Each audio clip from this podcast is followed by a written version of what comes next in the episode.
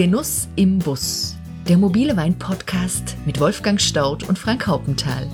Die beiden Weinliebhaber, der eine Profi, der andere Fan, treffen sich mit interessanten Typen der Weinszene und Persönlichkeiten, die den Wein ebenso lieben wie sie selbst. Sie versuchen herauszufinden, wie die so ticken, was sie begeistert und was sie zu den spannenden Themen rund um den Weingenuss zu sagen haben. Steig ein, komm mit und lass dich inspirieren von einer weiteren Episode von Genuss im Bus, der mobile Wein-Podcast.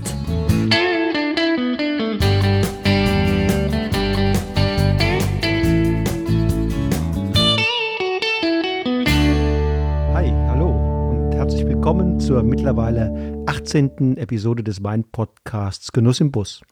Schön, dass du wieder eingeschaltet hast.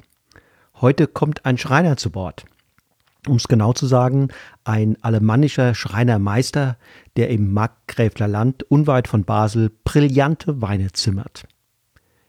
Wer diesen Weinen begegnet, denkt sicher nicht, dass es Markgräfler Gewächse sind. Und wieso? Naja, weil das Image dieser Region lange Zeit geprägt war von wirklich einfachen Konsumweinen, meist aus der Sorte Gutedel. So ging es mir in einer Blindprobe vor ein paar Jahren. Im Glas hatte ich einen Gutedel, gedacht habe ich an einen Chablis.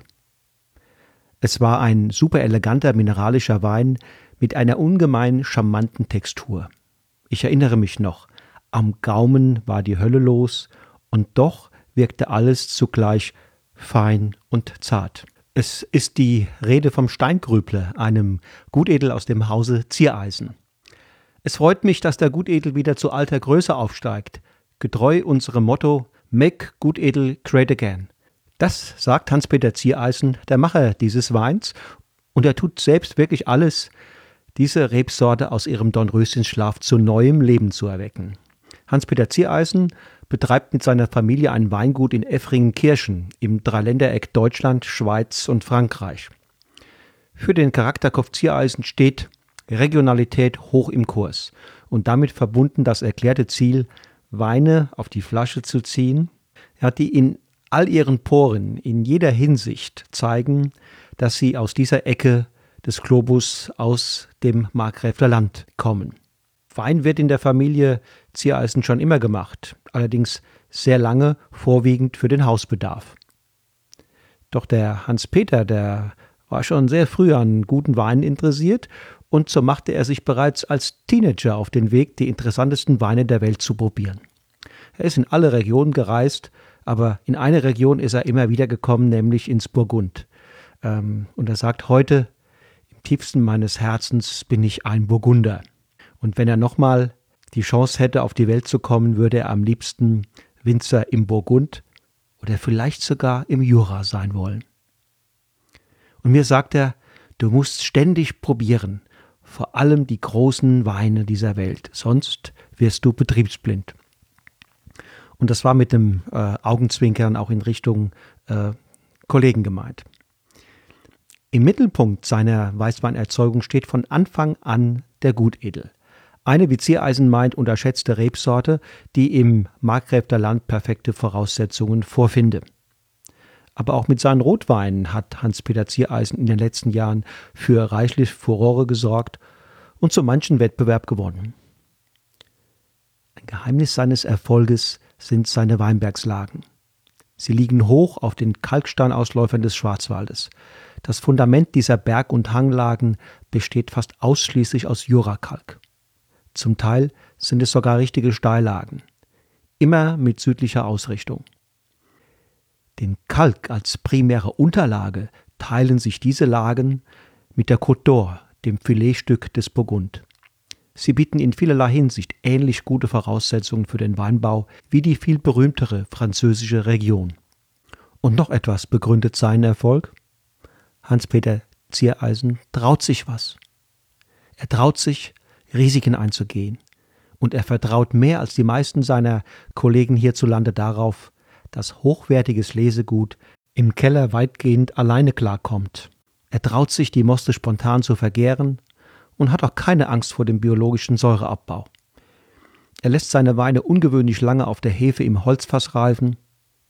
Ja, er lässt ihnen die Zeit, die sie brauchen, um sich zu entwickeln, die Zeit, um erwachsen zu werden.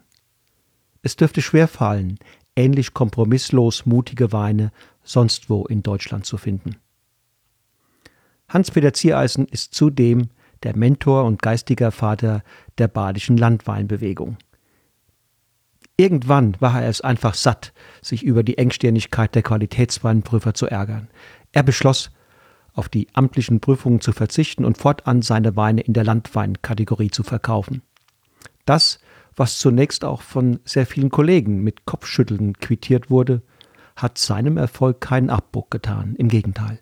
Ziereisen zählt heute zu den angesehensten Winzern des Landes und auch jenseits der Landesgrenzen gibt es bereits sehr viel Anerkennung für seine Weine. Seinem Vorbild der Qualitätsweinprüfung den Rücken zu kehren, ist kein Einzelfall geblieben. Zwischenzeitlich hat Hans-Peter Ziereisen jede Menge Mitstreiter gefunden, Winzer, die ihre Weine wie er komplett als Landweine vermarkten. Also, ihr Lieben, bleibt dran und lernt einen wahren Nonkonformisten unter Deutschlands Winzern kennen. Los geht's. Herr Ziereisen, sagen Sie doch unseren Hörer und Hörerinnen mal, wo sind wir hier gerade? Ja, eigentlich sind wir hier im südwestlichen Zipfel Deutschlands. Wir sind jetzt hier, wo wir sitzen, ungefähr 1500 Meter von der französischen Grenze und dreieinhalb, vier Kilometer von der Schweizer Grenze. Also direkt im Dreiländereck. Also sind Sie, sind Sie noch Deutscher? Hier begreifen Sie sich noch so richtig als Deutscher? Oder? Nicht wirklich. nicht wirklich, aber äh, wir sind Markgräfler oder Alemannen. Das zeichnet sich auch das aus. Also wenn wir jetzt ähm, äh, ins Elsass gehen, was direkt nebenan ist, oder in die Schweiz, ist ja praktisch unser Dialekt ist identisch mit Nuancen anders, aber eigentlich versteht man sich besser wie auf Hochdeutsch. Das heißt, dann entstehen hier auch eventuell international ausgerichtete Weinstile? Jein, also wir sind international, höre ich nie so gern. International ist für mich immer so ein bisschen beliebig. Äh, was bei uns im Betrieb speziell ist, ich sage immer, ich bin der Franzose in Deutschland, so vom, vom Typus her. Äh, in meinem nächsten Leben will ich Winzer im Burgund oder im Jura sein. Das ist so mein großer Traum, wenn ich nochmal äh, äh, auf die Welt kommen würde. Und ähm, schon extrem inspiriert, aber das ist jetzt nicht nur äh, äh vom Wein, das ist, glaube ich, die ganze Lebensart vom Franzose gegenüber. Bisschen, ich liebe das Laissez-faire, ein bisschen das machen lassen und so sind eigentlich auch unsere Weine entstanden. Und ich sage immer so schön, wir sind praktisch der, Frank, der, der frankophile Stil in Deutschland, weil wir haben keinen Riesling. Äh, wir sind also voll auf der Burgunder und dann natürlich die, die Gutedelrichtung, die Spezialität und dann ähm, über das geprägt wurde, eigentlich im Keller ganz anders zu wirtschaften. Ich sage immer, äh, Riesling ist Präzisionsarbeit, das ist typisch deutsch, während der große Rotwein eigentlich Friedrich Becker, mein, auch ein Vorbild von mir, auch ein großes in der Pfalz, der hat mal gesagt, beim großen Rotwein muss man den Dreck unter den Fingernägeln schmecken, dann ist der große Rotwein und das hat, das hat was, in die Richtung geht's. Was bedeutet Ihnen der Wein? Alles. Also Wein ist so, äh, ich, man steht am Morgen mit Wein im Kopf auf, also nicht vom Trinken, sondern vom Gedanke her, bis man wieder ins Bett geht. Und äh, ich denke schon, das ist die größte Sucht, die man anfangen kann. Mit viel Emotion. Ja, muss immer aufpassen, dass, nicht, äh, dass man im Alter, dass das nicht äh, irgendwo mal die Luft rausgeht. Aber da haben wir noch so viele Ideen, was in nächster Zeit noch im Rohr ist, was wir noch machen wollen und tun wollen. Also äh, kann ich gar nicht alles aufzählen, was wir noch wahrscheinlich erlebe ich gar nicht mehr alles. Aber so die Motivation ist schon immer in dem zu schauen, wo können wir unsere Lage, wir sind praktisch nur an einer mittlerweile, ja, es ist der zweite dazugekommen, um diese Lage eigentlich noch mehr herauszukitzeln, zum zeigen, was hier möglich ist. Und das ist das Faszinierende, wenn jemand mal zu uns kommt, das ist einzigartig, dieser Jurakalk, das ist sogenannter Oxford-Kalk oder Oxfordenkalk, wie er genau heißt, da ist so Acid Lithium drin und die gleiche Kalkqualität gibt es nur noch in Dijon, wo es gebrochen wird. Also wir sind, ich sage immer, wir sind am Anfang und am Ende vom Burgund, weil wir sind der letzte Zipfel vom Jura, der ausläuft und wir so über der Rhein. Und das ist das, und das noch mehr zu zeigen, was man da mit den Pinots oder auch mit den Gutedels speziell, was man da vom Boden her zeigen kann. War denn die Begeisterung für den Wein auch der Ausgangspunkt, diesen Beruf zu ergreifen? Nee, gar nicht. Ähm, ich bin ja Möbelschreiner gelernt und äh, dann ging es eigentlich am Schluss nur darum, den Betrieb hier, das ist äh, der, der Hof, der ist aus dem Jahr 1734, seit da in Familienbesitz wurde bis vor 30 Jahren rund äh, klassisch geführt, also Landwirtschaft, Spargel, Obst, Vieh damals noch, Ackerbau, also alles, was hier wächst und das ist ziemlich alles im Rheintal, weil es ja relativ warm ist hier. Und ähm, da hätte ich den Hof übernehmen sollen, es hieß dann Generationenwechsel, ich habe zwei Schwestern, und dann ging es auch darum, wer macht weiter und ich so, ja, kann ich mir vorstellen, aber nicht mit Tieren. Das ist nicht meine Welt. Das ist so, äh, nein, nicht, gar nicht meine Welt. Und ähm, dann ging es darum, Obstbau.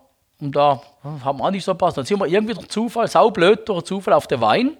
Und wir hatten damals eineinhalb Hektar Weinbau, sowas, oder zwei Hektar in der Genossenschaft. Und dann habe ich eine Parzelle gekauft, eine halbe Hektar. Und das hat dann durch Zufall, habe ich dann angefangen, das mal selber vinifiziert und habe das dann so Stück für Stück beigebracht. In welchem Alter war das? Das war so mit 1, 22. Und ähm, dann äh, ist es gewachsen, jedes Jahr ein bisschen dazu. Aber wir wussten wirklich nicht, was wir tun. Es war so, äh, äh, eigentlich im Nachhinein, wenn man, ich, ich habe noch alle, alle Flaschen da, also ich habe ein großes Archiv, da haben wir also die ganzen Weine auch von den Anfängen noch liegen. Und ist immer wieder spannend, das sind die schönsten Weine eigentlich, weil das sind die auf dem Etikett steht, Herr vergib ihn, denn er wusste nicht, was er tat. Und die sind eigentlich immer noch, äh, stehen die sauschön da. Die schlimmsten Weine im Archiv sind der, Herr vergib ihn, er wusste zu viel. Das ist so das, äh, äh, was das Yin und Yang. Und so hat sich das aufgebaut. Also man hat manchmal, wenn man zu viel Wissen reinsteckt, ist auch nichts. Es geht am Schluss eigentlich Bauchgefühl. Es geht über äh, Probieren, Entdecken und dann halt, äh, ja, eigentlich übers Trinken. Das ist eigentlich alles. Ja. Das heißt, Sie haben auch dann irgendwann angefangen, die richtig guten Weine dieser Welt kennenzulernen. Es, es, gibt, es gibt keine Zufälle im Leben. Also 96 kam meine Frau dazu und da hat es schon mal ein bisschen geändert. Wenn die, dann hast du noch mal einen zweiten Blickwinkel. Und dann das Entscheidende war also unsere heutige Stilistik, die ja ein bisschen schon schräg ist, oder für Deutschland schräg. Ich würde sagen, international ist eigentlich äh, äh, eher so dieser französische Stil, wenn man, so, wenn man also vom Stil reden will. Aber jetzt für deutsche Verhältnisse sind wir schon ein bisschen schräg, sage ich mal, oder atypisch. Ich, meine, ich weiß jetzt keinen Betrieb, der erst nach zweieinhalb Jahren mit Weißwein anfängt zu verkaufen in der Basis. Wir haben jetzt 17 noch gar nichts gefüllt. Wir fangen jetzt dann erst langsam an mit 17. Also das sind so, so Sachen entstanden, die eigentlich über ein Ereignis, wo man das, denke ich, kann festmachen. Wir hatten 1900, ich meine 98 war das, hatten wir vier Barrix mit Grauburgunder. Und der hat irgendwie komisch geschmeckt. Wir wussten nicht, was das ist. Und dann sind wir ins Labor. Dann hat er gesagt, ja, da hast du jetzt was eingefangen. Da müssen wir was machen. Lüften. Dann haben wir gelüftet, also der Wein hochgepumpt, in Hof und richtig Luft dran und gib ihm. Und dann äh, wieder ins Fass, wieder ins Labor. Und dann sagt er, hm, das hat nicht groß geholfen. Du musst mit Kupfer dran. Da sind wir mit Kupferschönung, haben wir Kupfer rangetan. Also, Sie merken ja schon, wie das langsam, äh, es wird langsam schon heftig. Kupfer, dann hat das Kupfer, was zugelassen war, nicht gereicht, also im Normale, dann musste man mehr nehmen und dann musste das zurückschönen. Ich weiß nicht, ob das heute überhaupt noch gibt mit Kaliumhexoferrocyanid. Mehr braucht man dazu nicht zu sagen. Dass man das Kupfer wieder rausholt, ist ja Schwermetall. Und dann haben wir den Wein wieder ins Fass gelegt und dann hieß es, hm, ist besser, aber immer noch nicht gut. Er entspricht noch nicht dem badischen Einheit, also den badischen Geschmack. Ja. Man hat ja gar keine Ahnung von Wein, null Ahnung. Und dann ähm, ja, ging das so weiter und dann musste man noch was besorgen, was eigentlich damals verboten war. Heute ist wieder zugelassen, Silberchlorid, und dann haben wir den geschönt. Und siehe da, der Wein war plötzlich so, wie wir ihn gewohnt Also so wie man gedachte, muss Wein schmecken. Wir haben den dann probiert und haben uns letztlich gesagt, nee, das kannst du nicht trinken. Und dann haben wir den Wein breitflächig auf dem Acker verteilt, mhm. die 800 oder 900 Liter, und gesagt, so, weg mit, das hat keinen Wert. Ja. So weit waren wir auch schon im Geschmack, dass wir gemerkt haben, das war nichts. Und dann kommt, jetzt kommt der Zufall, oder es gibt ja keine, äh, waren wir eingeladen, mittlerweile ein guter Freund in Basel, der hat einen riesen Weinkeller, also alles, was das Herz begehrt, 100 Jahre zurück zum Teil. Und da waren wir zum Nachtessen eingeladen, so sechs, acht Wochen später. Und da gab es einen 1990er Ramonet Moragé. Das vergesse ich nie. Und haben wir uns angeschaut, das haben wir vor sechs Wochen breitflächig auf dem Acker verteilt. und dort hat es eigentlich gewechselt, aber Klick hat es gemacht. Aber der Weg zum heutigen Stil ging dann nochmal fast zehn Jahre. Also das, das dann, man wusste dann, okay, das ist jetzt nicht der Fehlton oder das ist ja dieses Feuerstein, dieses Würzige, dieses Mineralische. Daher ist auch mein Satz entstanden vor ein paar Jahren, der immer noch zitiert wird, äh, Frucht ist Kitsch. Und da will ich jetzt nicht gegen Riesling-Winzer verstoßen, aber gegen, äh, eigentlich, früher hat man nie von Frucht geredet, immer von Blume vom Floralen. Und das Frucht ist erst entstanden mit der kühlen Gärung. Und, äh, und deshalb ist das so, da muss man dann zuerst mal weg. Das ist auch wie Entzug. Dass man, wir haben dann 2,4, dank Markus Molitor, auch kein Zufall. Markus, gut befreundet heute. Der, wir wollten zusammen die Prowein machen, damals über gemeinsame Bekannte. Und da hat der Markus gesagt, mit deiner Reinzuchtitte kommst du mir nicht an Stand. Und dann habe ich gesagt, okay, dann stellen wir halt um. Und das ging dann nochmal zwei Jahre. Aber das auch das Umstellen, das war dann anders. Ich konnte ihn dann immer wieder mal anrufen, wenn was ist. So heute noch, also mein, er ist da ja der Großmeister, sage ich mal. Aber so das, äh, äh, das Gefühl für den Wein, da brauchst du einfach wieder Jahrgang um Jahrgang, dass man da reinkommt. Und, und irgendwann ist es halt so weit, dass man Vertrauen hat in Wein. Stefan Reinhardt im Oberpark hat einmal gesagt, die deutschen Winzer haben zu wenig Vertrauen in ihre Trauben. Und das ist sowas, wenn man das mal, man muss wissen, das ist wie eine Kindererziehung, man muss die mal alleine lassen, mal das mal äh, äh Erfahrung sammeln lassen und so ist beim Wein eigentlich auch. Im Weinberg wenn, liebkosen und dann kann man sich später... Ja, und im Keller, im Keller auch ein bisschen loslassen. loslassen ja, ja, aber das ist halt, das kann man nur, wenn das vorher wieder stimmt. Mhm. Und da muss man viel lernen und da, diese Wechselwirkung und das, das sind viele, viele Faktoren ich habe immer viele Beispiele, was Zitate, ein Lieblingszitat ist auch, das war mal im Wienum, Armand Rousseau äh, hat ähm, mit knapp 80 Jahren, haben sie ihn gefragt, warum er so gute Weine macht. Dann hat er gesagt, er weiß auch nicht, seit zwei Jahren weiß er ungefähr, wie es funktioniert. Mhm, mhm. Und ich glaube, das trifft es eigentlich am besten. Und das größere Vertrauen der, Franzosen drückt sich auch darin aus, dass sie deutlich weniger schwefeln. Ja, also Schwefel, das ist ja so ein Thema natürlich, was ist, was ist viel, was ist wenig. Es kommt immer darauf an, das ist ein unendliches Thema. Es ist weniger, wahrscheinlich schon weniger, es ist der Zeitpunkt, den würde ich mal sagen, aber das wird sehr technisch natürlich, also wir sind jetzt sehr spät dran. Wieder ein bisschen mehr wie früher. Ich denke, wir haben mal das Zenit ein bisschen überschritten, dass wir zu wenig waren, weil dann doch ein bisschen äh, Aromatik leidet. Es ist auch hier ein Weg zu finden, äh, aber ähm, was man bei der Franzosen einfach lernen kann, das ist auch Mut, Mehr Mut zur Eigenständigkeit. Und das ist das, was in Deutschland eigentlich fehlt. Das ist aber ja auch der Grund, warum wir Landwein produzieren. Was auch nicht so einfach ist, weil haben wir auch gemerkt, Landweinproduktion ist auch nicht so einfach vom Gesetz her. Wir haben ja ständig nur Ärger mit der Weinkontrolle, weil das darf beim Wein nicht, das darf nicht. Auch also beim Landwein. Ganz schlimm. Also ist schlimmer wie Qualitätswein. Zum Beispiel dürfen wir nicht schreiben Holzfass. Das ist dem Qualitätswein vorbehalten. Du darfst nicht schreiben Barrik. Äh, äh, die unfiltrierten Weine dürfte man eigentlich offiziell dürfte man keinen unfiltrierten Wein verkaufen, weil auch beim Landwein muss klar sein. Also wenn da ein bisschen was drin ist, äh, äh das ist heute schon ein bisschen in, in, in der Zone. Aber wieso machen Sie es? Wieso verkaufen Sie Ihre Weine als Landwein? weil da ich doch ein bisschen Qualitätswein wird die nie kriegen, weil die haben ja alle Reduktionen drin, unsere Weine über die Langsamgärung, über es ist einfach sehr komplex, die brauchen Luft, wir empfehlen ja auch unsere Weißweine wärmer zu trinken, ja nicht das eiskalte, das schmeckt nichts. Also ist alles, da ist ein Kampf zu kämpfen und auch diese Zeit länger im Fass, da heißt, die sind nicht mehr frisch. Das Gegenteil ist der Fall. Es ist so einfach, es ist eine ganz eigene Stilistik in diesem Landwein entstanden, weil du nicht den Druck hast, einer Kommission den Wein vorzustellen, der dann einfach, die dann sagen, Daumen hoch oder Daumen runter. Es geht ja nicht um die Verkehrsfähigkeit, es geht nur um Geschmack. Und das ist das Gesetz von 71. Und da sage ich immer, wenn heute noch Mercedes oder Porsche oder VW äh, nach den Standards von 71 äh, Autos bauen würde, würde man heute ersticken. Also das passt nicht in den stilistischen Mainstream. Nee, passt gar nicht. Nee. Was bedeutet Ihnen heute Ihr, Ihr Weingut? Ja, also ich sage immer so ein bisschen, äh, ich würde es nicht mehr tun. Das war so durch Zufall. Ja, wenn man den Weg zurückschaut, ich weiß nicht, ob ich es mir nochmal antun würde. Es ist schon eine äh, wie heißt es, It's a long way to Tipperary. Odyssey. Äh, äh, ja, es sind viele Sachen, wo man einfacher haben könnte, aber ich, bei mir war es noch nie, wenn ich ein Möbel konstruiert habe, war es nie einfach. Es war immer irgendwo was dran, was was ein bisschen kompliziert macht. Meine Frau sagt immer, kannst nicht mal einen einfachen Tisch bauen. Nein, es muss dann immer noch was dran. Und so ist beim Wein eigentlich auch. Und der einfache Weg ist eigentlich immer der langweilige. Aber es kostet natürlich Nerven, es kostet Energie. Man ist immer irgendwo dagegen. Mein heute ist jetzt, wir sind so stolz drauf jetzt mit unserem Landweinmarkt, den wir zum dritten Mal ausrichten in, äh, in äh, Mülheim. Das ist auch so eine Geschichte, die ich bei uns auch durch saublöder Zufall entstanden. Wir haben immer eingeschickt, den Weinmarkt. Das ist der älteste Weinmarkt Deutschlands in, in, in Mülheim. 1872 das erste Mal gemacht. Magerer Nationalfeiertag. Das ist bei uns so richtig, da ist Sonntag normal. Ist immer ein Freitag. Und, ähm, und da waren wir immer Wein, auch Landwein eingeschickt, bis mal ein schön scharf formulierter Brief kam. Es ist nicht mehr und nicht 300 Strich erlaubt, Landweine anzustellen, nur noch die geprüfte Qualität im Glas. Jetzt waren wir acht, neun Jahre nicht mehr dabei und dann noch ein Kollege auch vom Ort, der hat auch umgestellt. Und dann waren wir wieder am Landweinmarkt, haben so probiert und gesagt, ah, es ist halt wieder, es schmeckt irgendwie, es ist ein gutes Niveau, aber es schmeckt eigentlich ähnlich. Es ist alles ähnlich. Du merkst keine Betriebsunterschiede so groß. Es ist sehr egalisiert. Und da sind wir an der Bar noch gesessen, nachts um 10. Da haben wir gesagt, wir machen unseren eigenen Markt. Und so ist das vor drei Jahren entstanden. Und mittlerweile, das, da bin ich wirklich ein bisschen stolz drauf, haben wir jetzt, sind wir schon ab nächstes Jahr 25 Betriebe, die in ba nur baden, die komplett umgestellt haben auf Landwein. Also die Bedingung ist, die ganze Produktion Landwein Und min das mindestens seit 2017. Also schon ein Ding. Und, äh, und da muss ich jetzt sagen, ist schön, dass wir da, äh, der ist jetzt ins 223 Betriebe mit 180 Weinen. Äh, Chances Robertson ist Schirmherrin, sie kommt persönlich cool. zum Eröffnen.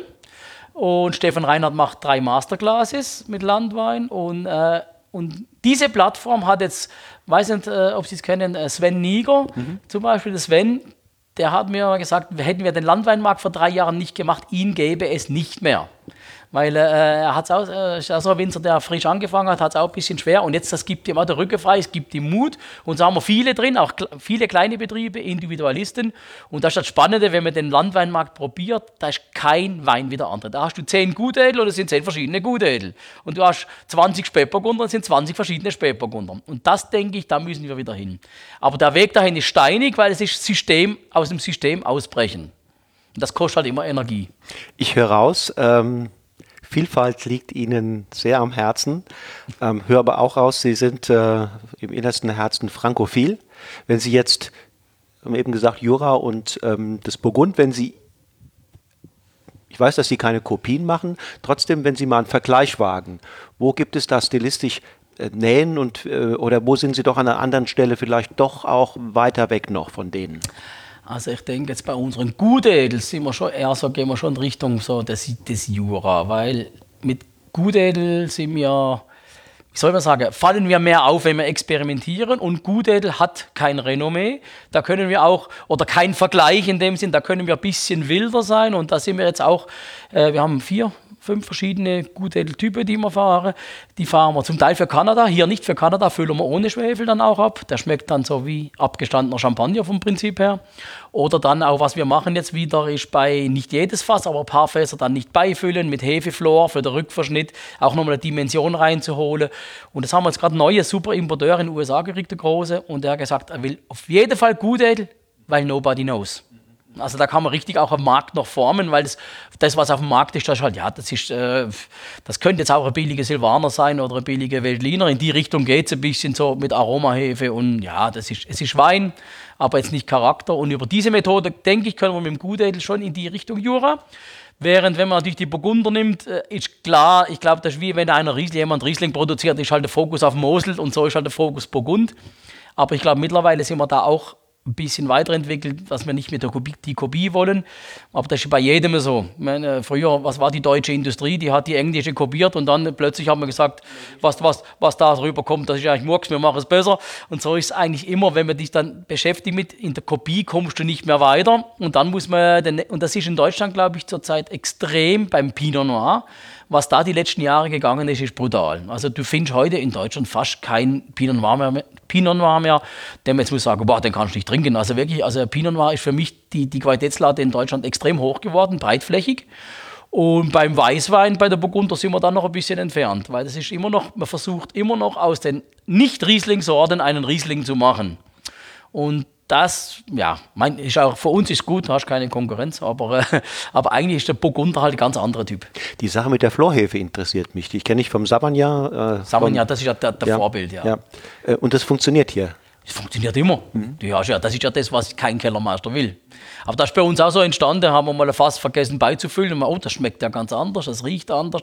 Und das halt, das halt im, im, im, äh, im Kontext. Und das muss jetzt nicht schon werden, dass man den jetzt da sieben Jahre äh, ohne. Aber es sind einfach Nuancen da, die eine nächste Dimension geben. Und das kann immer Riesling absolut falsch sein, kann immer Chardonnay oder immer, immer Gutedel natürlich tu, gut tun. Und gerade zum Essen, wir waren gestern äh, richtig schön essen, immer zwei Sterne hier in der Gegend. Und das war toll. Da hatten wir dann einen äh, von Tissot, einen Stefan, äh, Stefan. Stefan Tissot, mhm. ja, einen äh, Typ Blanc. Das war auch nicht der richtige wäre schon, aber auch so mit diesem Flor. Mit, und das zum Essen, das war zum Fisch, das passt perfekt. Und wenn du da so eine fruchtige Wein hast, das, das ist wie Faust aufs Auge. Und das kannst du, wir waren zu viert, dachte, das reicht für zwei Gänge, war ersten Gang, war die Flasche leer. Dann musst du mal der Fahrer ausloden. ja, Frucht im Weißwein und Fisch, das ähm, ist nichts, ne? Passt nicht. Ne? Passt nicht. Aber das, das, muss man auch von den Franzosen halt lernen. Da wird Wein halt getrunken und wenn Zum du halt eine Blinddegustation hast, sieht das die Welt wieder anders Ja. aus. ja, in Frankreich ist ja der Wein historisch groß geworden, parallel zur Küche. Genau. Und hier war ja doch der Wein eher zum Shoppe jenseits. Ja. Weil bei uns hier in der Mahlzeiten. Gegend war das schon immer Im- so hier. okay, okay. Das ist so, deshalb sind wir ja eigentlich, das Markgräferland war früher, ganz früher mal richtig groß, richtig teuer. Das ist aber lange her. Aber das ist lange her. Ist lange du her. findest, ich habe jetzt gerade gefunden im Internet durch Zufall, hat spannend 1860 rum Mhm. hat der, Margra, äh, der Markgraf, der, also der Großherzog Mhm. von Karlsruhe, hat eine Leistungsschau, jetzt anschnallen, in Paris gemacht. Mhm. Für badische Produkte, also von Schmiedewaren über Fenster zum äh, und dann unter anderem auch Wein. Das war der Hammer. Wir haben also im Markgräflerland waren Betriebe, die es heute noch gibt, waren da aufgelistet im, äh, äh, wie heißt dann, Export in die Zollunion, das war Deutschland damals noch. Dann ging es aber weiter, London, New York, Kuba. Kuba. Und so war das also früher, war das eigentlich ganz normal, auch bei der Schnapsbrenner vom Schwarzwald, die es heute noch gibt, liest du unser Agent in London, unser Agent in New York. Und das war dann irgendwie mal, und ist heute noch komplett weg. Also wenn wir draußen sind, äh, Baden findest du Markgräferland gar nicht und Baden sehr, sehr selten. Du findest Mosel, Pfalz, äh, Rheingau natürlich, ganz klar. Und äh, unser neuer Importeur, der hat das ganz Portfolio Deutschland, Baden kein einziger Betrieb. Sind wir jetzt neu reingerutscht. Und das ist so dann für uns natürlich gut, wenn du alleine bist noch. Wird aber nicht so bleiben, denke ich. Was bedeuten Ihnen Menschen? Ah, ich sage immer, da passt ein Satz. Ich sage immer, im Keller, so eine Wein ist auch nur ein Mensch. Also das ist, äh, äh, äh, was ist der Mensch, ist eigentlich alles hinter dran. Das ist das äh, Individuum. Und das ist so jemand, äh, es gibt halt wertvolle Menschen und noch wertvollere.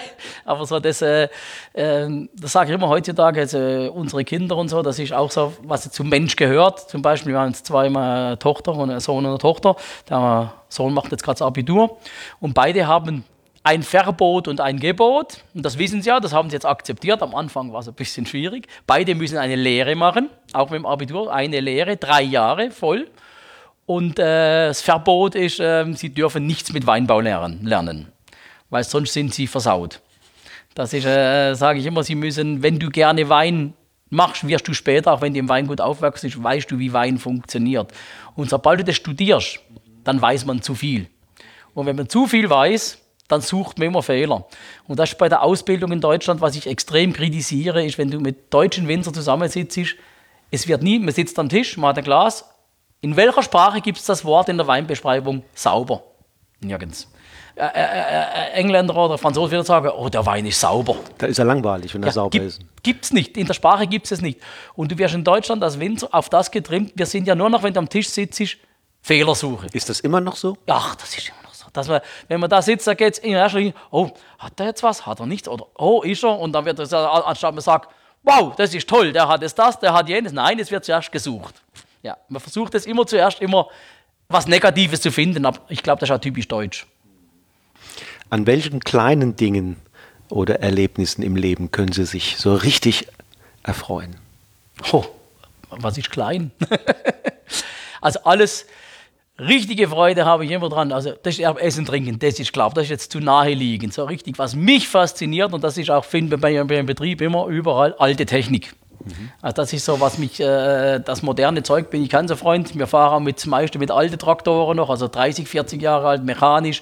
Dann auch im Keller bei uns finden wir Technik nicht viel.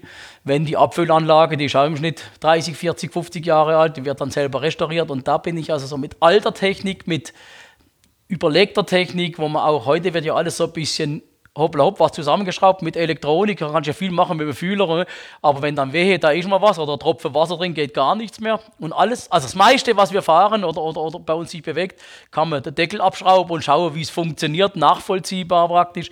Und das ist auch das Faszinierende für mich immer noch. Und dieses auch zu retten vom Schrottplatz und dann wieder auch heute noch einzusetzen. Die Pressen zum Beispiel, unsere Pressen, sind, ich habe noch nie mehr wie 300 Euro für eine Weinpresse ausgegeben. Und die gehen zurück bis Anfang 50er Jahre. Es ist keine alte Korbpresse von Hand, es ist schon Technik, aber alles sehr äh, puristisch und sehr, äh, ja, da ist auch der Weinstil entstanden, weil die, die drücken mehr. Es ist eine ganz andere Philosophie dahinter. Und eigentlich immer alles durch Zufall entstanden. Über die Pressen kam unsere Phenolpolitik, über, es war alles so, äh, äh, eben, es gibt keine Zufälle. Es hat sich entwickelt. Weshalb sind Sie auf der Welt? Was ist das, was Sie in die Welt bringen wollen? Was, was treibt Sie an? Eigentlich haben wir auf dem ersten T-Shirt an der Prowein vor drei Jahren Make Good Edel Great Again. Ich glaube, das, das sagt es. Und mit, und, und mit dem Good Edel auch hier diese Region wieder, weil ähm, wir haben hier so, nicht in allen Ortschaften, aber ein paar Ortschaften hier, das ist sowas von genial von den Lagen her. Und ich sage immer so schön, in Baden sitzen wir auf der Schatztruhe und keiner sucht den Schlüssel. Baden ist ja sowas für mich, Baden äh, vom Tauberfranken oben über Kraichgau bis hoch zum Bodensee. Und das ist faszinierend, was man mit dem Label Baden alles machen könnte. Aber da muss auch mal der Einheitsbrei weg. Da gehört man nicht eine Schablone von Tauberfranken bis Bodensee, weil wir haben so viel von den höchsten Weinbergen Deutschlands mit der Bodenvielfalt. Das ist ganz brutal, was wir, was, was wir in Baden haben, aber es wird eigentlich nicht gesehen. Und man will es nicht sehen. Lassen Sie uns mal für einen Moment zurückblicken, damals, als Sie angefangen haben. Äh, das, da waren Sie Anfang 20, haben Sie eben gesagt, ähm, ähm, als Sie dann entschieden haben, diesen Betrieb zu übernehmen. Ähm, wenn Sie da mal sich jetzt zurückversetzen, welche Bilder ähm, entstehen jetzt, wenn ich Sie frage, in, in, Ihrem Kopf, welche Emotionen, wie war das Verhältnis damals zu Ihren Eltern, äh, zu Ihren Altersgenossen? Wie also, war die Zeit? Also ganz am Anfang war es schwierig den Eltern gegenüber und sagen, oder überhaupt dem Ganzen. Es war ja, wir sehen, wir waren ja Familienclan, immer noch. Das sind so viele, die hier mitreden eigentlich. Damals noch Großeltern und alles drin. Äh, das Schwierige war eigentlich die ersten, oder war bis vor ein paar Jahren noch, wenn man äh, im Rebberg was macht, was man, ich bin ja Traditionalist, aber wenn man halt dann zu wenig Ertrag oder wenn dann kein Dünger reinkommt oder wenn das, wenn jenes, was man halt, wenn man mal etwas verlässt, was halt schon immer so war. Mhm. Und das haben wir dann schon gespürt, weil halt am Anfang kam das Geld halt schon vom, von den anderen Betriebssparten. Weinwein oder ist heute noch, ja, ist schon besser geworden, aber wenn man es jetzt sieht, bei uns jetzt im Betrieb, wir haben jetzt immer drei Jahrgänge liegen, zwei im Fass, einer auf der Flasche. Und das kam halt nur, wir haben noch Ackerbau, wir haben noch Spargelanbau und mit, das war immer eine Querfinanzierung, um sich das leisten zu können. Mit der Zeit jetzt kommt das, aber das, den Bauchladen muss man sich mal finanzieren und dann die Kundschaft ziehen, dass ein dreijähriger Weißwein nicht alt ist, sondern der ist aktuell. Und das war schon die Arbeit. Und eigentlich, wenn man zurückblickt, es ist nur ein Bild im Kopf, ist Arbeit. Weil sie war immer halt, äh, mhm. äh, ja. Mhm.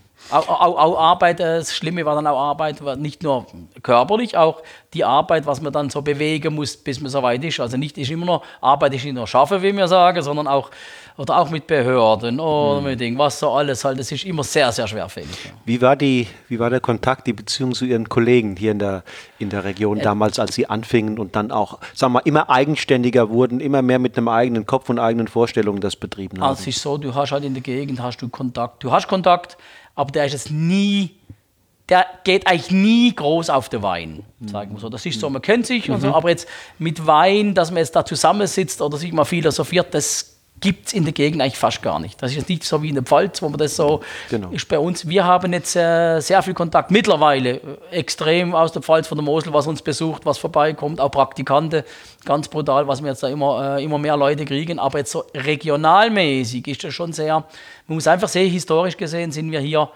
immer noch, geht es allen Winzern sehr gut im Verhältnis weil die Schweizer Grenze, es ist alles hier noch ein bisschen, die Uhren ticken ein bisschen anders. Das ist so, der Absatz ist noch da, es ist so, groß kämpfen muss niemand. Wenn, wenn man nicht so wie rausgeht, wenn man also, es ganz normal macht, ist das eigentlich immer noch so fast der Selbstläufer in gewissen Betriebsgrößen.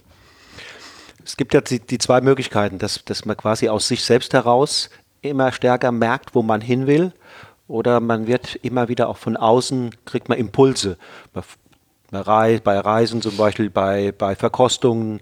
Ähm, auf einmal wird der Weg, den man geht, wird einem immer klarer. Wie, wie war das, wie war es bei Ihnen? Genau so ist genau das. So. Ist mhm. Genau so ist ja. Das ist sehr schön, das könnte ich gar nicht besser umschreiben. Mhm. Das wird immer klarer, genau. Du bist halt draußen. Du bist, äh, wir, sind, wir verkaufen hier in der Region, wenn das 400 Flaschen sind, ist das viel im Jahr. Äh, das meist, ja, also ganz, ganz wenig eigentlich. In der Region sind wir fast nicht verankert. Das wundert mich eigentlich immer. So vom Ding, wir sind hier in der, in der Gastronomie fast nicht vertreten. Es sind ein paar einzelne, aber wirklich also sehr, sehr wenig. Äh, und wir machen über 40 Prozent Export mittlerweile. Und das ist ja das, das Spannende. Schweiz auch ist noch wichtig, aber Basel sind wir sehr gut dabei, ja. Aber sonst so ist bei uns jetzt mittlerweile wichtig Übersee. Also wir machen USA jetzt wieder, kommt jetzt wieder, Gott sei Dank. Und dann das Wichtigste zurzeit ist Australien mit dem Pinot Noir. Tatsächlich. Nummer eins, ja. Das ist die Nummer eins. Australien, Kanada, das sind so die zwei wichtigsten. Mal eine Zahl, wie viele Flaschen gehen dann nach? Ach, das sind jetzt, müssen jetzt 10.000 Flaschen, würde ich jetzt sagen, um das rum, ja. Das geht schon richtig, ja. Thailand, ist jetzt gekommen. Auch für, für das, dass so viel Steuer drauf ist, finde ich sehr viel gelaufen. Ja. Und hier in der Gegend ist das eigentlich immer Prophet im eigenen Land. Das ist eigentlich immer so ein bisschen äh, äh, schwierig. Ja. Dann ist man auch zu teuer wahrscheinlich für das. Das ist das Nächste. Aber äh, äh, weil bei uns ist ja auch das ist wie in jeder Weinregion ist natürlich kriegst du immer noch was noch billiger, das ist klar. Und, äh, aber wir sind einfach draußen und dann kriegst du halt vom Ausland, du kriegst mit. Zum Beispiel müssen wir immer lachen an der Prowein wieder, wenn es heißt wieder äh, die Sonnenwinzerbadens oder von der Sonne verwöhnt. Mhm. In Kalifornien werden die Weinprobe auf morgens gelegt, dass man noch ein Tau hat oder dass man zum Zeigen man hat kühl. Also ich so irgendwie haben wir immer das Gefühl, es geht alles ein bisschen hinterher und so. Ähm, und da kriegst du schon Inputs oder dann auch mit stolz wieder auf Gudel zu sein, dass man eine eigene Rebsorte hat, die es eigentlich fast nur hier gibt. Und das kommt schon mehr von aus. Man muss rausgehen, um zu wissen, was man zu Hause hat.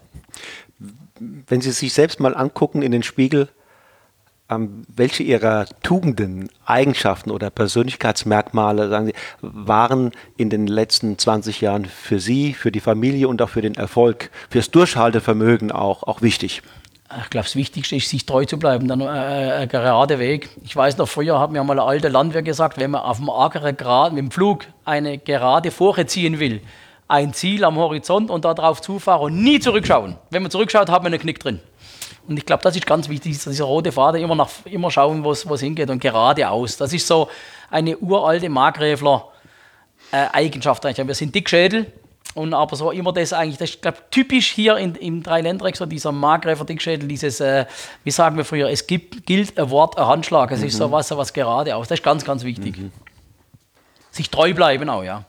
Das haben Sie beim letzten Mal, als ich hier war, auch gesagt. Ich bin im Grunde meines Herzens ein Dickschädel. Das braucht schon eine Menge, um mich von meinem Weg abzubringen. Ja, es wird immer ein bisschen einfacher, wirst älter, aber der Schädel wird auch ein bisschen dünner.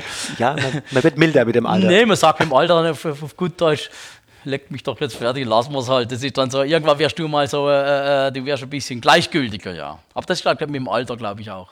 Oder, oder man weiß schon, wo was hingehen könnte, dass man es dann einfach ähm, äh, äh, äh, schon sein lässt, ja. Aber das ist, glaube ich, das Alter. Wie wichtig ist Ihnen die, die Wertschätzung, die Ihnen aktuell in der Szene und auch in den Medien so entgegengebracht wird? Kriege ich gar nicht groß mit. Das ist so, mhm. äh, da kommen Leute auf, da was gestanden, das kriege ich gar nicht so mit, weil äh, in den sozialen Medien bin ich gar nicht unterwegs. Mhm. Und sonst so, wenn jemand, meine Tochter kommt, da ist was geschrieben, dann bin ich am Club, sage ich wo, und dann kommen sie, oh, dann finde ich es wieder nicht. Und also man kriegt schon einiges mit, aber nicht alles. Und das ist auch gut so. Also das hat mir auch so, äh, äh habe ich gar keine Zeit dazu, das immer zu recherchieren. Du kriegst einiges mit, wenn die Leute auf den Hof kommen, ja.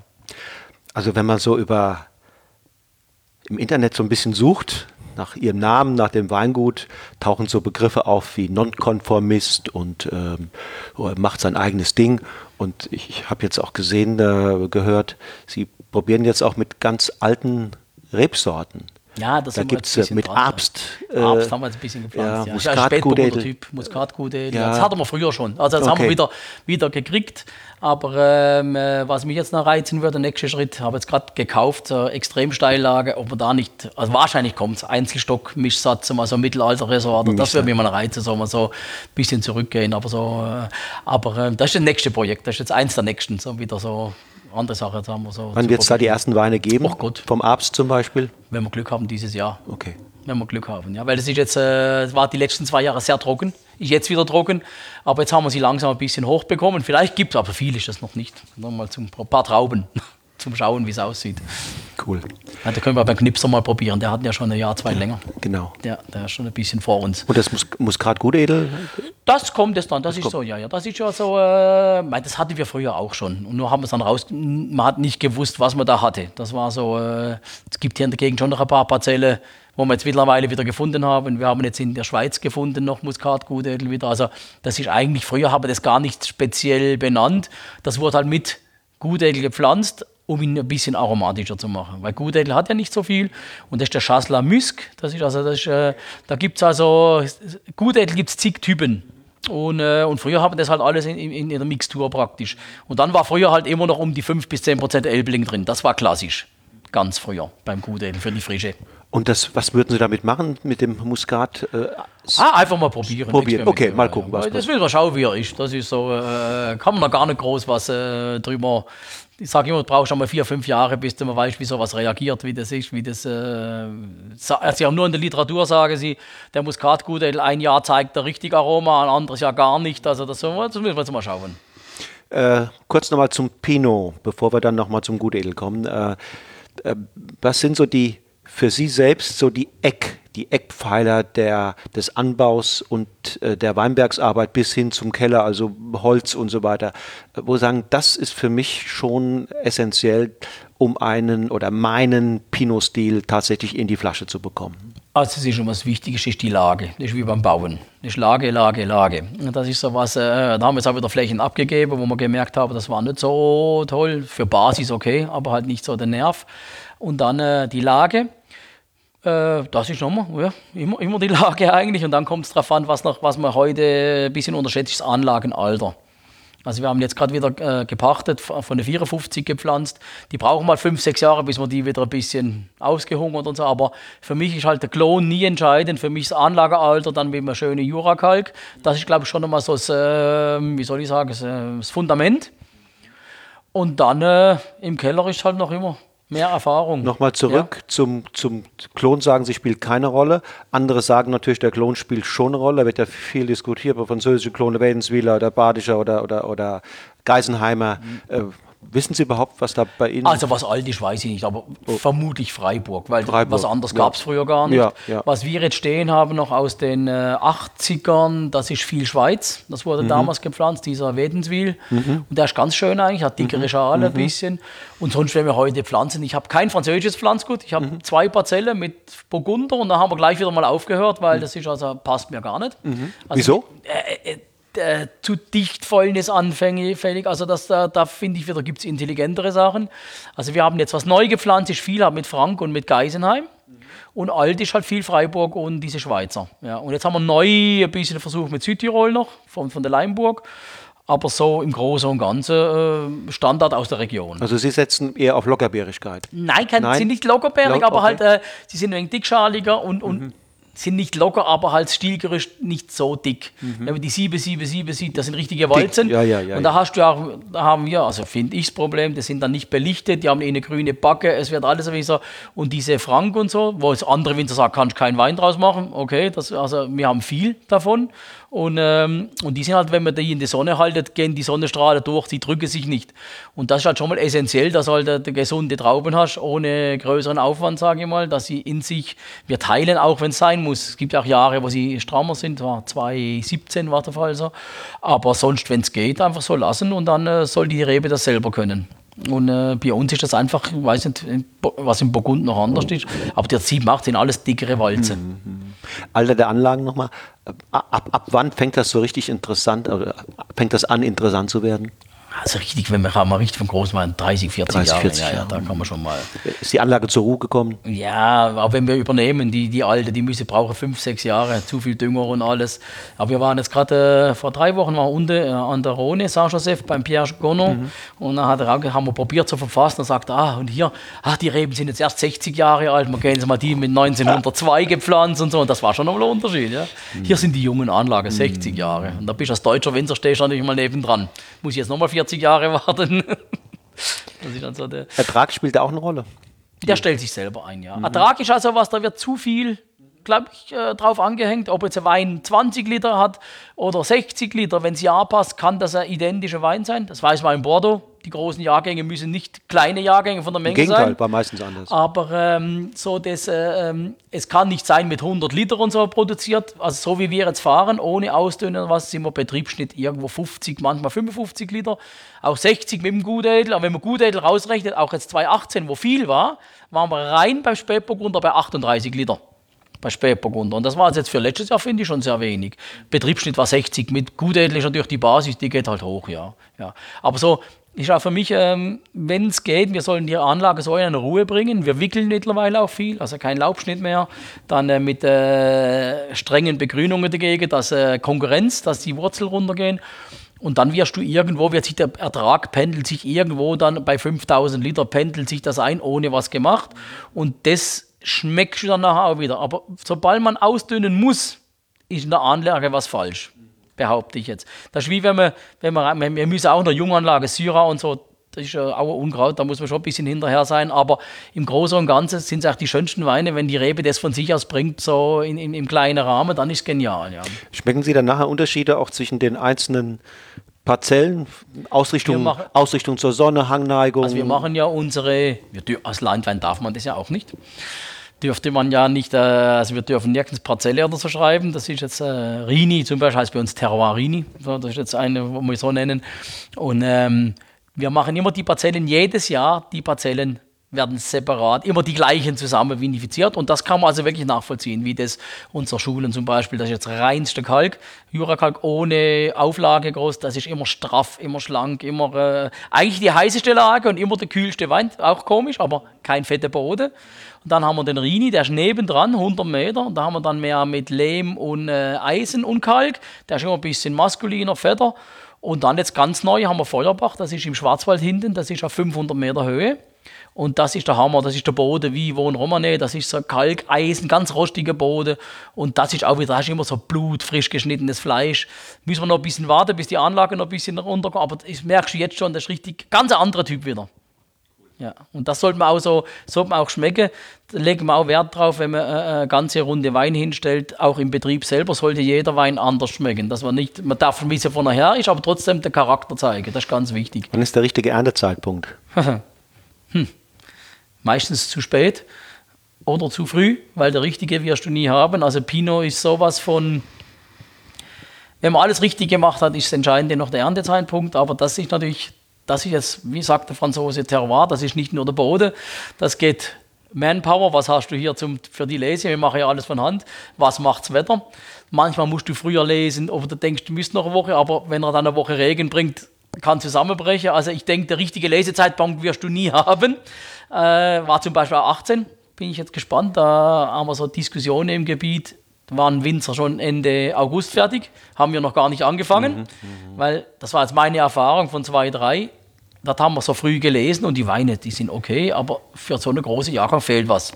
Und wir sind heute natürlich auch der Meinung, das ist jetzt aber auch, wenn du älter wirst, ein Wein muss nicht unbedingt nur 12% haben. Er darf auch mal 13,5 haben oder 14, wenn das nicht vom Zucker kommt, vom Zugesetzten. Wenn er das vom Stock bringt und nicht Schrumpelbeere hat, das ist natürlich, also beim Pinot, wenn er keine Schrumpelbeere hat und dann deshalb bringt, dann ist das halt so. Es ist immer für uns so paradox, vor 20, 25 Jahren noch, haben wir noch Zucker in den, in den Spätburgunder geschmissen, dass er 13% kriegt, dort hatten wir die 12, da wollten wir es nicht. Jetzt, jetzt heute haben wir halt mal 13,5, eigentlich müsst ihr Freude haben, dass wir es haben, jetzt will wir es wieder nicht mehr. Jetzt wollen wir wieder so, weniger, Jetzt wollen wir wieder weniger. Aber es ist immer so, das, was man hat, will man ja nicht. Das ist, glaube ich, immer so. äh, Und wir haben, dieses Jahr waren wir später dran wie sonst, weil die Trauben haben nicht geschmeckt.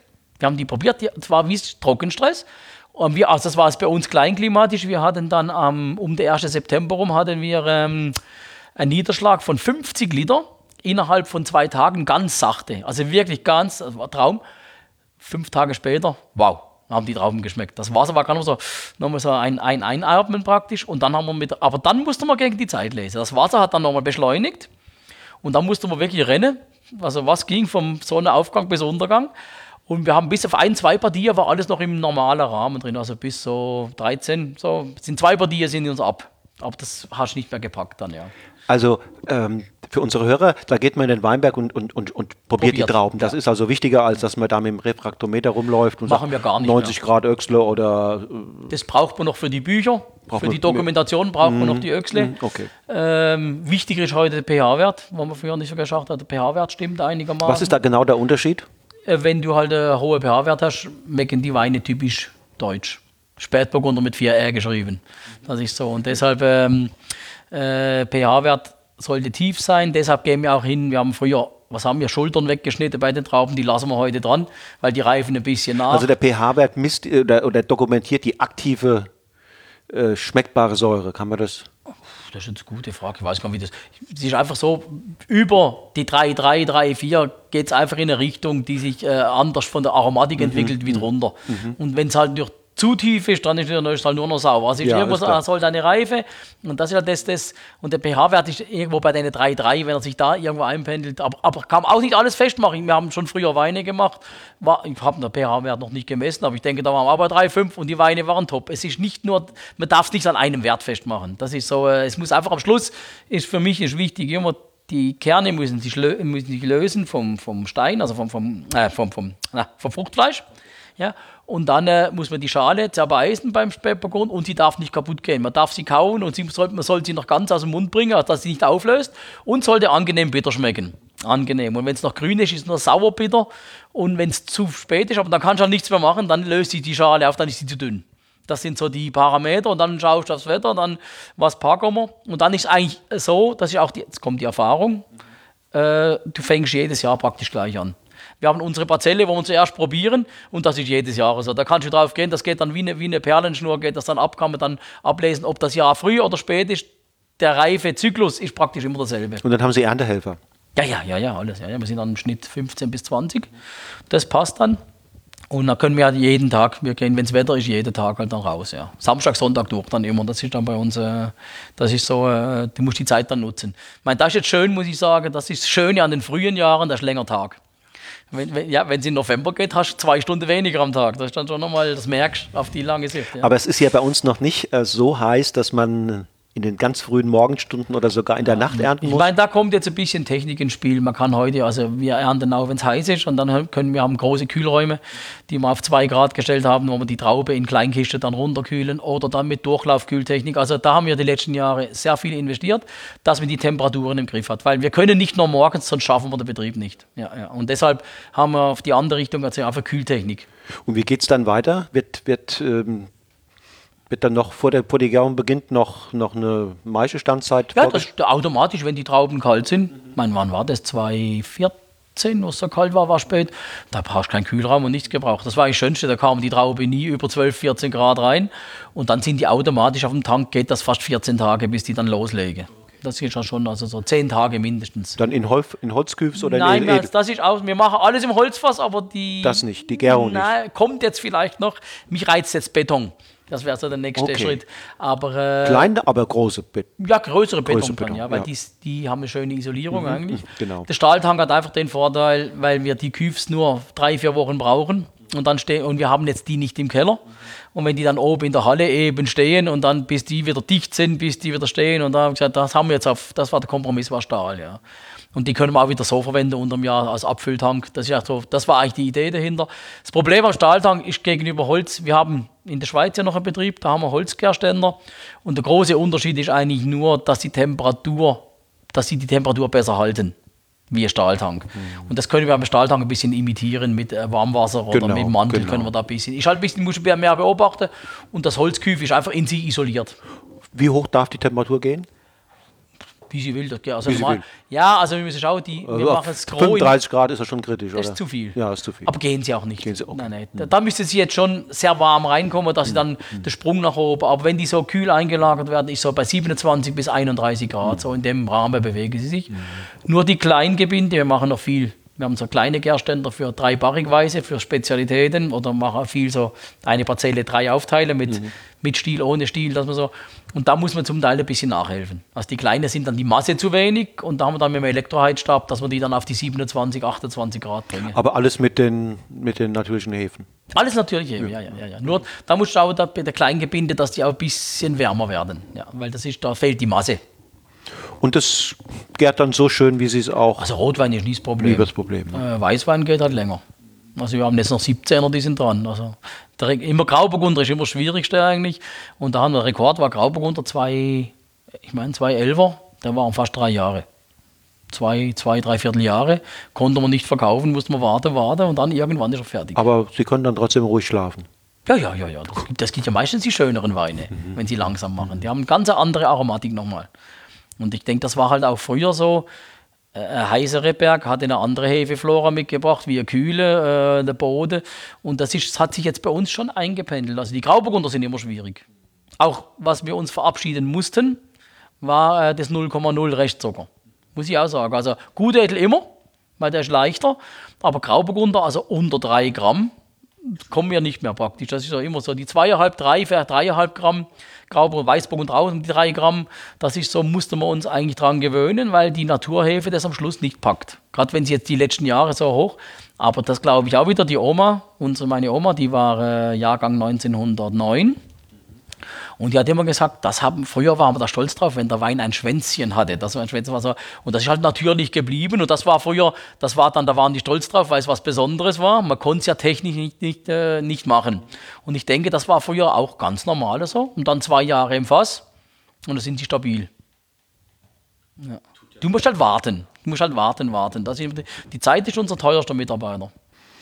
Und die braucht man dann ja auch anschließend in der Phase des Ausbaus. Ja, eben, die, die, die zwei Ja, Jahre ja, im Fass und dann nochmal ein halbes Jahr Flasche mindestens. Ja. Die großen Weine fünf Jahresversatz, also nochmal drei Jahre Flasche. Aber das ist schon, es ist eine andere Welt.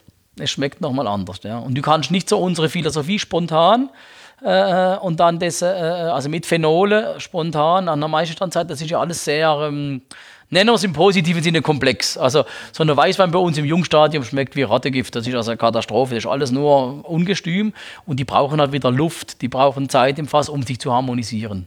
Und dann, dann ist aber, wir hatten jetzt frisch der Wiewiser 2016, den haben wir nach einem Jahr gefüllt, einmal filtriert, fast unverkäuflich. Das war also wirklich so was, boah, heftig, so, so ja, geschmeckt wie Gebirgswasser, ganz hart. Und dann haben wir die Hälfte noch im Fass gelassen, ein Jahr länger und dann unfiltriert.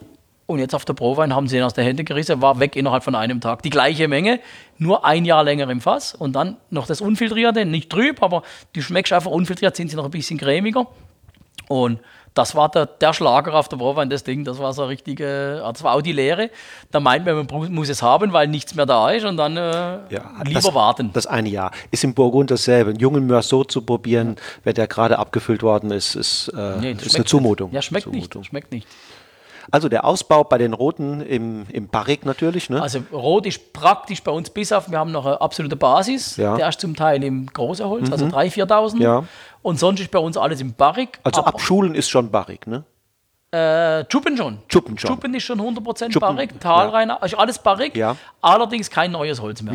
Okay. Wir haben Schulen jetzt noch 5 bis 10 Prozent. Rini auch. Wo wir noch ein bisschen mehr Neuholz ist beim Syrah, beim Großen. Der hat noch ein bisschen. Aber sonst ist die bis Mitte, Mittelklasse alles im Barrique, aber kein neues Holz mehr. Alles bis zu 20 Jahre alte Fässer. Wo- Woher kommt das Holz? Äh, wir haben nur Deutsche, also Spessart, Spessart-Eiche und alles Assmann. Also von äh, Eusenheim, das ist bei, bei Würzburg, Karlstadt, Karlstadt. Und ähm, also wir haben was Neues nur von ihm. Wir haben noch Gebrauchte gekauft vom Knipser, vom Huber haben wir noch gekriegt, gebrauchte Fässer. Das waren dann Pfälzer und Franzose. Aber jetzt, was wir neu kaufen, ist alles nur seit Jahren, seit 2002 meine ich nur Assmann. Das ist der Grund. Andere sagen ja, es muss François Frère sein oder es muss Tranchet. äh, Also Ja, weil halt François Frère, weil man das überall schmeckt. Das geht ja überall. Da kannst du einmal die Nase rein, weißt Ja, die Küche- Okay. Das ist immer uniformiert. das passt ja nicht zum Hans-Peter Ziereisen. Nee, passt gar nicht. Und, äh, und ich habe halt meinen Küfer. Und wie heißt es so schön früher? Wo man flickt, da kauft man auch. Also äh, wir haben ja eine riesige Holzfasskeller, zwei. Und ähm, also wie gesagt, alles im Holz. Wir bauen im Stahltank gar nichts aus. Alles Holz. Und das mit über 20 Hektar mittlerweile. Das ist schon schon, da brauchst Platz. Und, ähm, und dann macht halt uns der Asmann auch die Reparaturen. Also da hast du jedes Jahr ein Fass Boden kaputt oder neu bereifen und ständig was zu tun. Und das ist nicht die wirklich schöne Arbeit für einen Küfer, sondern all den Fässern rumzuwerkeln. Aber der und macht. deshalb ja, macht man das. Und deshalb sind auch ohne Kompromiss, ich hole da kein Angebot, ich bestelle bei ihm. Es kommt alles von ihm. Vertrauen. Ja, das ist so, ja. Das ist, auch, das ist jetzt auch wieder Mensch vorhin, das Thema Ja. Mensch und mit dem Ja, Andreas. ja. Andreas ist ja mittlerweile eine gute Freundschaft und ähm, da brauchst du gar nicht überlegen, da brauchst du auch kein Angebot, das ist noch richtig so, das läuft, ja. Und das spart Zeit. Ja, das ist das Nächste, ja. Ja, wirklich, ja. Und die Fässer sind wunderschön, also das ist sowas richtiges, richtiges Möbel. Ich als Schreiner, natürlich, ist ein richtiges Möbelstück. Mhm. Oh ja, da, Da, da strahlen die ja, ja, das ist richtig. Oh, und, und gefiltert wird sicherlich mit, Also mit Eiweiß oder was? gar, nichts, gar nicht. Also gefiltert wird äh, bei den Basisweinen. Im Prinzip stimmt nicht ganz, aber im Großen und Ganzen, was bei uns Straubverschluss hat, ist einmal Kieselguhr filtriert. Gehen wir aber jetzt auch weg davon, weil wir mehr Zeit haben. Und sonst alles, was Naturkalkverschlossen ist, ist alles unfiltriert. Und äh, ein bisschen Schwefel, sonst nichts. Keine Schönungen, nichts. Also bleibt alles so, wie es ist, ja. Also mit Eiweiß machen wir auch nichts. Ähm, ich bin im Keller eigentlich faul, wie man so so, das äh, ist nicht so meine Welt. Und ähm, ja, vielleicht mal aufrühren, kann sein, dass man mal aufrührt, dass wenn so einer mal nicht so, dann kann man aufrühren. Aber mehr eigentlich auch nicht. Und dann, dann liegen die Rotweine praktisch gar nicht, nein, ist nichts filtriert. Ob jetzt auch Schraubverschluss oder nicht. Und bei der Weißweine haben wir jetzt noch der Weißgrauburgunder und der einfache Gutedel haben wir jetzt noch einmal Kieselgur filtriert. Will ich aber in Zukunft eigentlich, da wir jetzt länger Zeit haben im Fass, auch verzichten drauf. Weil die Kundschaft ist langsam gewöhnt. Und wie ist es jetzt mit dem Gutedel? Äh, vier verschiedene gibt es. Meine ich, jetzt muss ich gerade zählen. Eins, zwei, vier, fünf, fünf. Mit der Amphore gibt es fünf. Ja. Dann berichten Sie doch mal ganz kurz diese, diese fünf. Stellen Sie oh sie Gott. mal ganz kurz der, vor. Der einfache ist der Heugumper, mhm. den machen wir Heugumper. seit ähm, 1992. Der ist durch saublöder Zufall auch entstanden. Äh, äh, kam ein Kunde und wollte unser Etikett machen und der hat immer zwölf Flaschen in, in der Woche gekauft für sich. Dann, ja, also kann ich jetzt nicht Nein sagen. Und so ist das eigentlich entstanden und habe gesagt, oh, leichte Wein. Damals war das so, damals noch mit Reinzucht und allem, aber das ist so unser Markenwein. Der einfach, äh, also im Prinzip steht die Rebsorte drauf, aber ist einfach nur ein Markenwein, wenn man so will. Und dann kommt der Vivieser. Der ist dann schon länger im Fass. Der Heugumper liegt mittlerweile auch um die 15, 16 Monate ist die 6-Euro-Klasse, 6 irgendwas, das ist so dann äh, immerhin auch schon äh, wie eine, mehr wie eine GEG im Fass, also liegt dann 16, 17 Monate. Fangen wir jetzt nächste Woche an zu füllen mit 17. Dann haben wir den Vivieser, der habe ich gesagt, 16 haben wir jetzt beim 17er gewechselt. 16 ist jetzt aus, kommt 17 erst wieder auf November. Der liegt jetzt noch im Fass.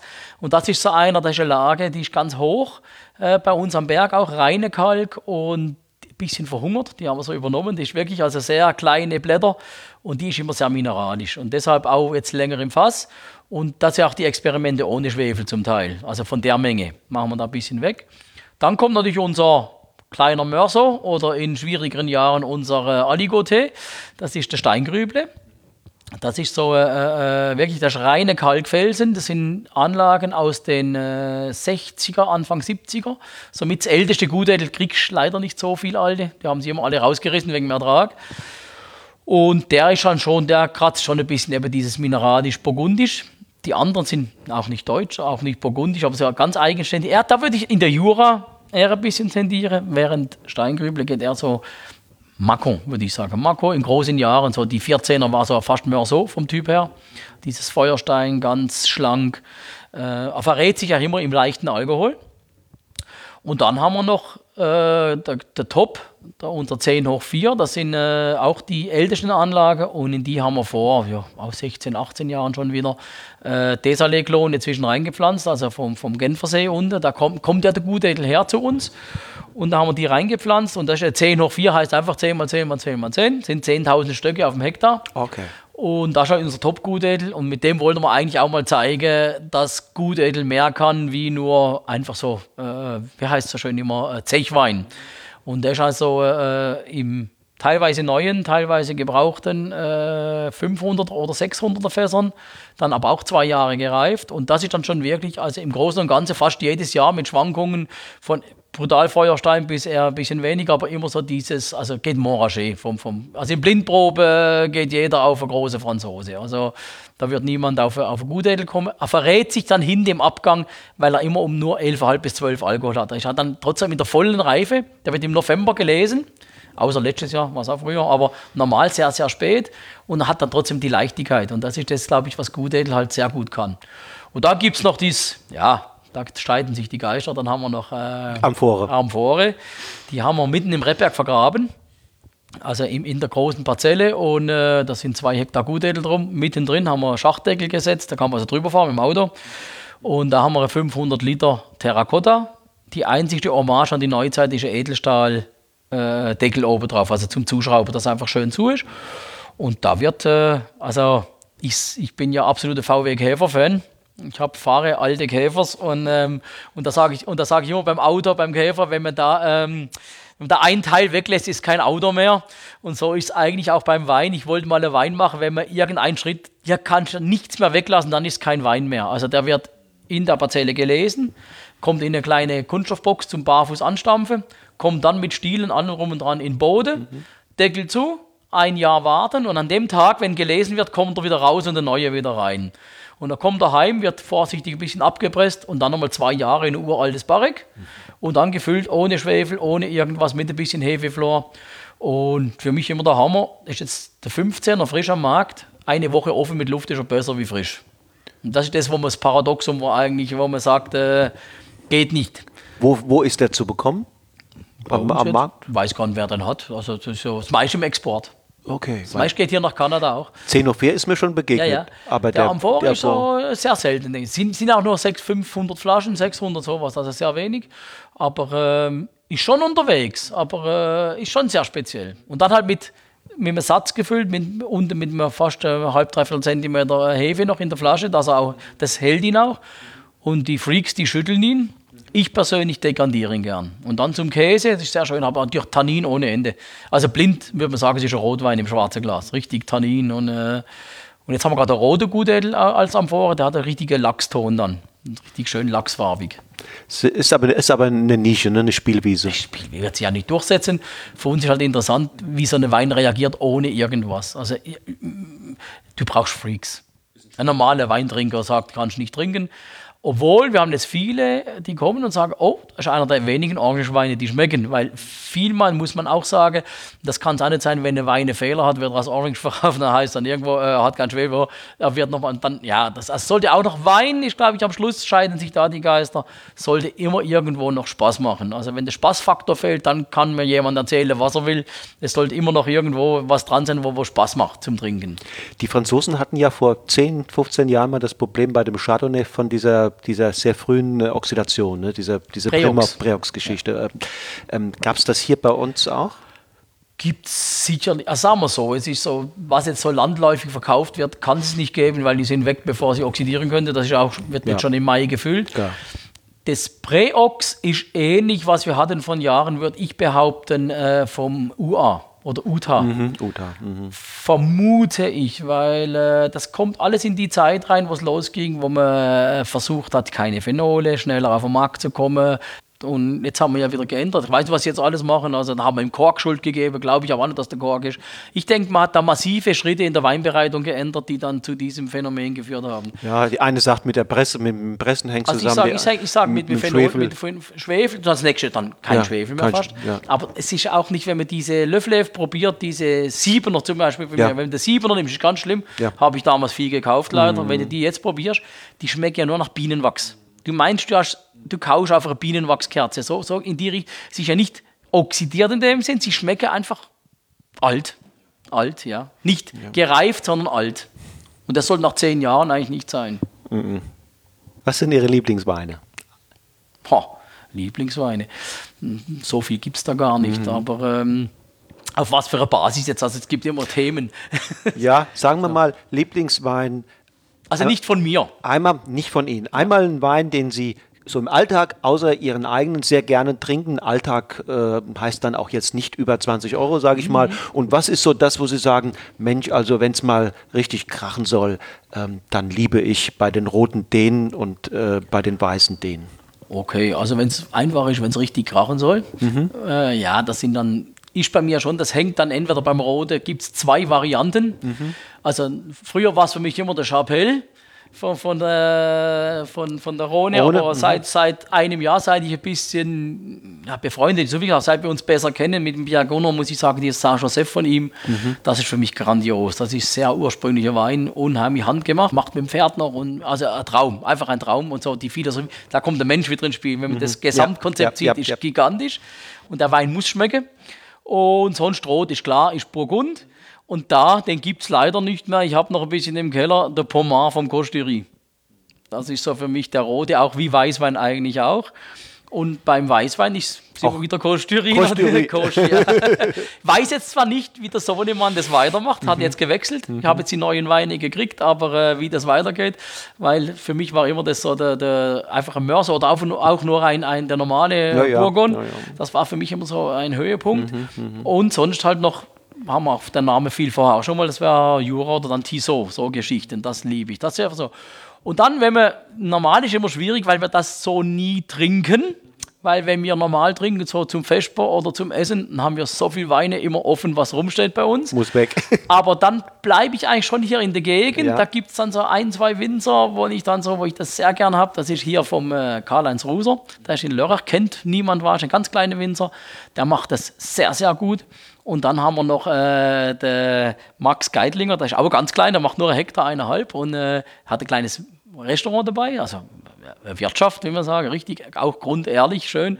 Und der macht mittlerweile, der kommt zu mir zum Abbeeren, so, äh, nutzt bei mir ein bisschen die Technik mit. Und das sind auch so Weine, die sind irgendwo was anderes. Machen beide auch Landwein, muss man sagen. Das ist also Ding. Aber jetzt Karl-Heinz Ruser für mich immer so das auch geradeaus. Er macht es nicht spontan, er hat eine Reinzucht. Das aber seit 40 Jahren die gleiche Champagnerhefe, immer die gleiche, rot wie weiß. Und das zieht er durch, noch nie chaptalisiert, noch nie in seinem Leben und konsequent durchgezogen.